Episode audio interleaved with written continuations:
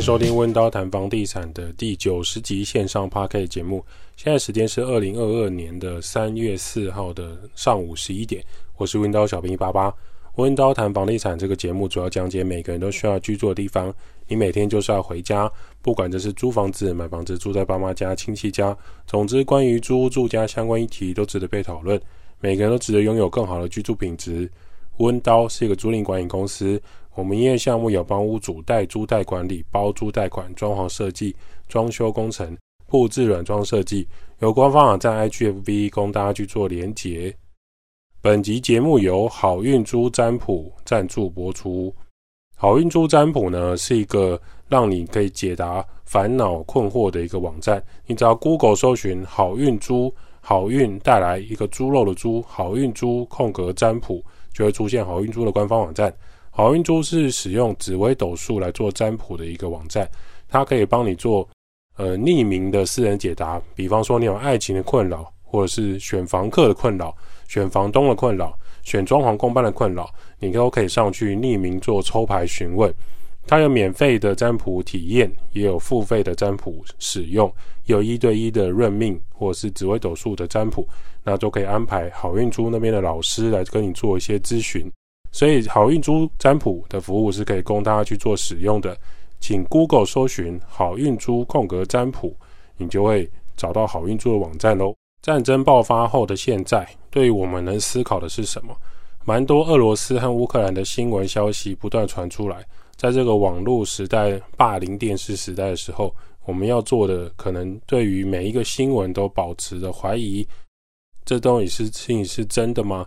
例如刚开始的时候，有人说乌克兰下方的蛇岛一个外岛坚持守住了乌克兰小队，那骂脏话给俄国的无线电通讯之后全部阵亡。结果过没几天，俄罗斯新闻又放出来说没有，我们军方全部俘虏起来，蛇岛的人并没有阵亡，乌克兰军人都还活着。像这样的新闻就会有越来越多不一样的出入点产生。再来就是说，有几个新闻有提到，当时乌克兰的爸爸要去从军，还有跟老婆跟小孩抱在一起，然后准备上巴士。当时让许多世界上读者动容啊。结果呢，最新消息说这个影片是假的，这个影片其实是俄罗斯的军人跟小孩道别，因为他即将要去侵略乌克兰的出发前影片，并不是从乌克兰出来的，反而是敌方阵营或者是友方阵营。就看你是站在俄罗斯这边还是站在乌克兰这边。另外还有某些爆炸跟空袭的影片，有一些影片其实来自于之前也门爆炸事件，还有星际大战的片段。最扯的是还有之前中国天津爆炸事件的影片外流。中国网友一看就说：“这个大楼哪是乌克兰？这不是我们天津市的著名景点吗？”假消息、真消息满天飞，这就是资讯战的一部分。其实，在第一次世界大战和第二次世界大战的时候，也经常会有这种资讯战。为什么要释放这样的消息？因为你会对我国的盟军或是敌军都做一些不同的影响。俄罗斯先封锁乌克兰的网路，呃，乌克兰要往东边的所有逃生路线跟进攻路线都被俄罗斯给封锁。这一点倒是真的，你可以透过地图来观察。所以，为什么地点很重要？一个国家的地理位置跟它的守备位置是很。明显会影响到战局的，所以乌克兰有蛮多的人，其实现在是往西边逃跑。据说在隔壁的斯洛伐克接收了很多乌克兰的难民。那乌斯洛伐克当地其实其实他们也有年轻人外流的问题，所以有一些空屋在等待出租。原本只打算租五百块的，忽然拉成五千块。有些网友就挞伐说：“拜托，当地的人，你是不是就是在哄抬物价？你是是在趁机赚这个战争财、机会财？”当地的人表示：“拜托，如果你不想走，你就快滚！我后面还有很多人排队要租房子。”再来，对一个城市来讲，就是如果你要增加很多的居住需求，往往还有配给的是粮食、水源跟电力的需求，这些都是值得考量的。或许看起来斯洛伐克这样的呃坐地起价租屋需求很很可恶，可是试想，如果你提供这个飞弹、子弹、飞机、枪炮、弹药的那些国家、那些军火商、那些。表面上是科技公司，实际上是在做军火买卖的，难道就是比较有道德、比较符合人类正当行为吗？他们其实也是一种商业行为，只是他今天卖过去俄罗斯的是子弹，他卖给乌克兰的是拦截的飞弹。换一个角度想，假设今天没有人提供乌克兰军火，以乌克兰原始那个签了很多协定条约，舍弃了很多飞弹跟枪炮弹药，请问要怎么抵抗俄罗斯入侵？光是总统上新闻说我们要坚持下去，就可以让乌克兰继续活着吗？所以如果这种没有这个地对空的飞弹，要怎么拦截飞弹跟飞机呢？邻国是不是可以收纳这些全部难民？当然是一个问题。可是当这个难民收纳越来越多的时候，当地的房产跟物价是会有波动的。某方面来讲，也有可能会拖垮一个国家的财政。我们看过去的法国跟德国，他们收纳很多难民的结果是什么？本国人民上街抗议，他们高的税收、所得税收为什么要拿来养这么多难民？那本国人的失业补助甚至甚至不够发放，要排队是怎么一回事？这在法国当地也是呃蛮有名的状况，就是说当地人的失业补助跟他们的租屋补助超过于当地的这些状态的难民。就原本法国预期他们难民人数可能控制在一百万，就后来好像超过这个数字，所以对法国来说这是一个很大的财政负担。最终我们还是要思考，为什么人类为什么要发动这个战争的部分，不是道德和可恶的商业行为，而是人类总是改不掉这种欲望跟贪婪的个性。是不是在历史上留名？是不是证明自己这一辈子做了些什么事情很重要？不管普丁怎么想啦，乌克兰跟俄罗斯过去的历史又如何？有什么事情是一言不合我就坦克开过去，飞弹飞到你的学校，飞弹飞到你的发电厂，飞弹飞到你的机场？呃，请问这样子侵略乌克兰的行为真的是对的吗？那乌克兰过去一直在打乌克兰东部的这些反抗势力，这些战争流血就是对的吗？那今天俄罗斯又觉得说，我不不爽乌克兰的总统，请你下台。如果你们两个是一个独立的国家的话，那关俄罗斯屁事。乌克兰的总统是谁，跟俄罗斯应该没有关系吧？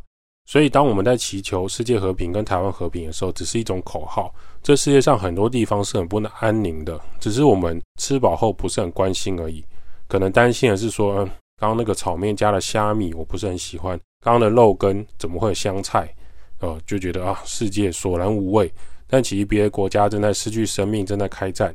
就好像你如果抓了一个欧洲人来问，你知道台湾跟中国的关系吗？老实说，他可能还会回答你：“Where is 台湾台湾在哪里？我不太清楚。泰国吗？”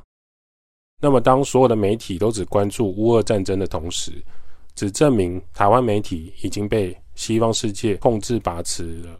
某方面来说，对于媒体来讲，可以单一收集资料报道是很轻松的事情。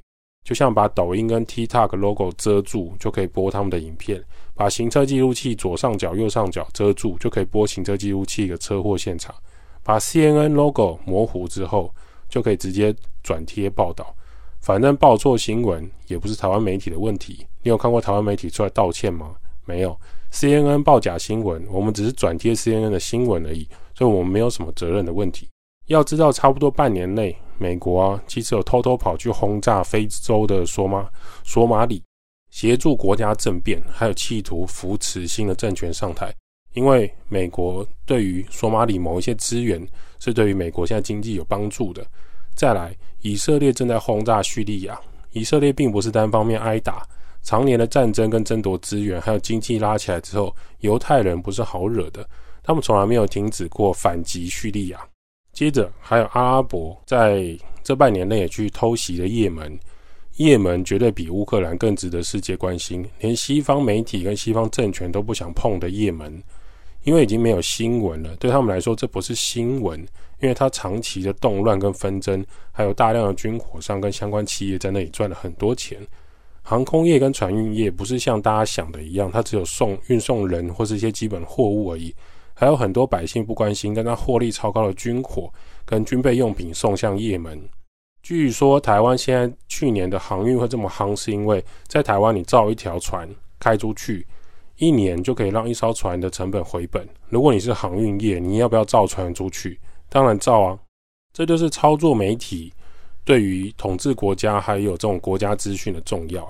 房地产方面的消息也是。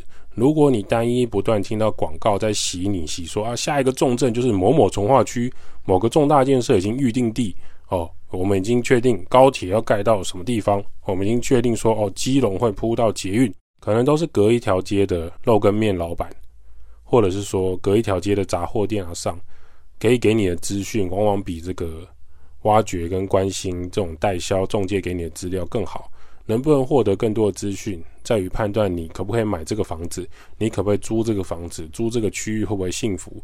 有的时候，这就是房地产，它也是有多方面的资料，你不能单方面只听中介或是代销跟你说，你可能要从整个呃城市市政和生活机能，还有它未来发展来看，所有的真假资讯跟国际新闻都是一样的，只是不会透过电视或是大搜寻网站来公众曝光。你得先对这些事情有好奇心，特别是一些不合常理的部分。我们再说一次，这个世界没有我们想象中的和平，所以平安健康的我们可以好好的租房子，可以买房子租给别人，可以好好的打扫房子、整理收纳，很舒适。可以找装潢工班来设计我们的住家，可以期待预售屋三年内把房子盖好。这些都是值得我们感恩和值得我们庆祝的记录。台湾现在还算是很和平。这边可以提一个房屋装修，还有房产经常遇到的状况。就当你房子遇到想要装修的时候，你可能或是你遇到状况，你会约师傅过来查看。师傅当下为什么不马上给你一个价格？这是很多人爸爸妈妈或是很多业主心里的困扰。师傅，你为什么当下不给我一个价格可以处理呢？这边有几个层面可以来做分享，就是师傅为什么会有这样的反应？第一个。这个师傅需要更详细的尺寸，没有详细的尺寸的现场，他不可能给你报价。第二个就是这个物品的维修状况，如果这个物品的年代了，它有零件要更换的时候才能修好，师傅不见得可以找到一模一样的零件。比如说十年前装的一个纱窗，纱门之所以不好拉动，是因为它下面的滑轮没有上油，或者已经生锈，或者是断掉脱落。最理想的状态其实是直接换掉一个纱窗门。可是这个纱窗门的尺寸是旧型的，现在不见得有这样的尺寸。最尴尬的是下面的滑轮，现在连铁雨门窗师傅跟五金行你可能都找不到零件。这时候你要怎么请这个师傅帮你把它换好？所以他没有把握可以马上给你一个价格。第三个原因就是这些师傅其实是负责安装的人，比如说水电师傅，他是来负责安装卫浴设备跟马桶的；冷气师傅，他是负责安装冷气的。洗衣机送来的人，他是负责运送到位，还有简易安装的。这些人都不是发明家，他们也不是组装这个马桶、冷气、洗衣机的人。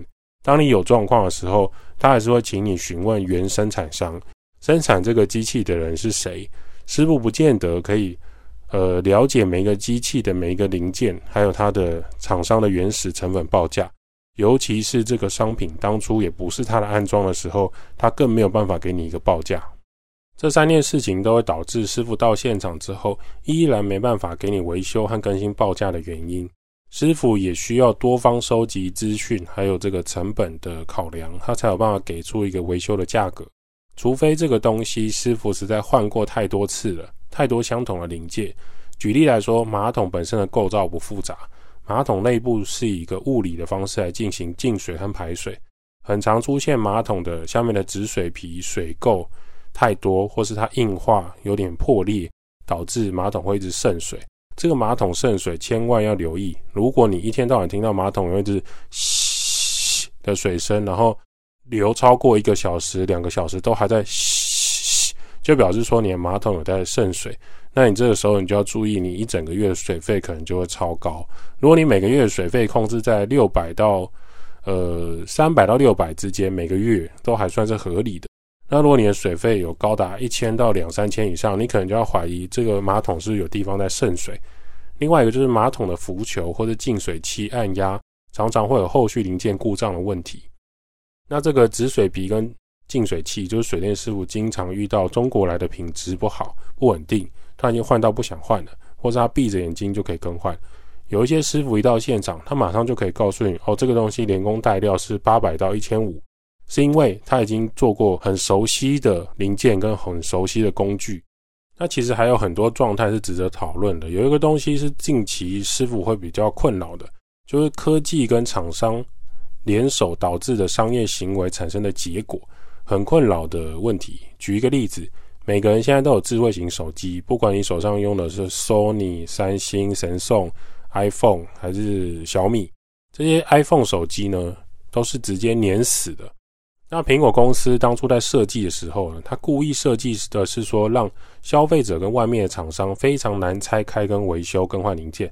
通常他也会在你购买的时候告诉你，如果你自己在外面维修或是拆开手机，我们就不能提供你保固更换，或是不给你保修。为什么要这样的方式呢？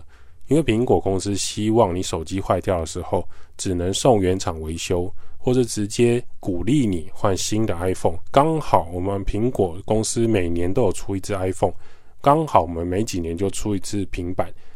对于苹果公司来说，你送原厂维修收费，或是送原厂直接建议你换一支新手机、新的平板，都是不错的行销配套。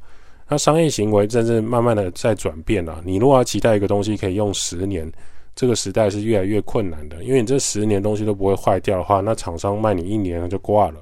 这是很生活、很商业的例子。有的时候你会去思考啊，环保啊，或者是爱地球啊，或者是说这种卖军火是很可恶的事情。